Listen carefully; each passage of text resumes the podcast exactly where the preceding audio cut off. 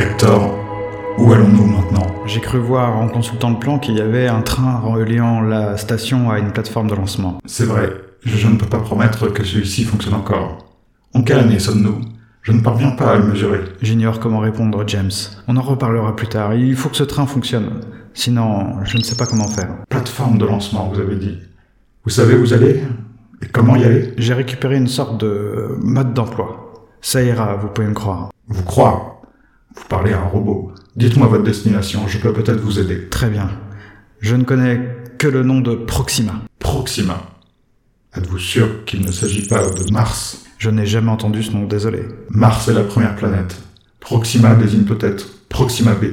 Mais c'est arrivé beaucoup plus tard. Qu'est-ce qui est arrivé beaucoup plus tard? La colonisation spatiale, bien entendu.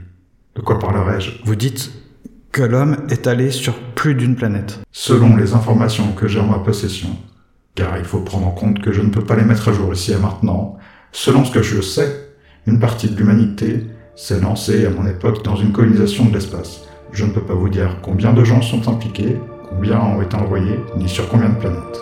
Je peux vous dire que cette station n'envoie rien sur Proxima B. C'est une base opérationnelle construite pour assurer l'envoi et la survie d'humains accompagnés de robots sur Mars.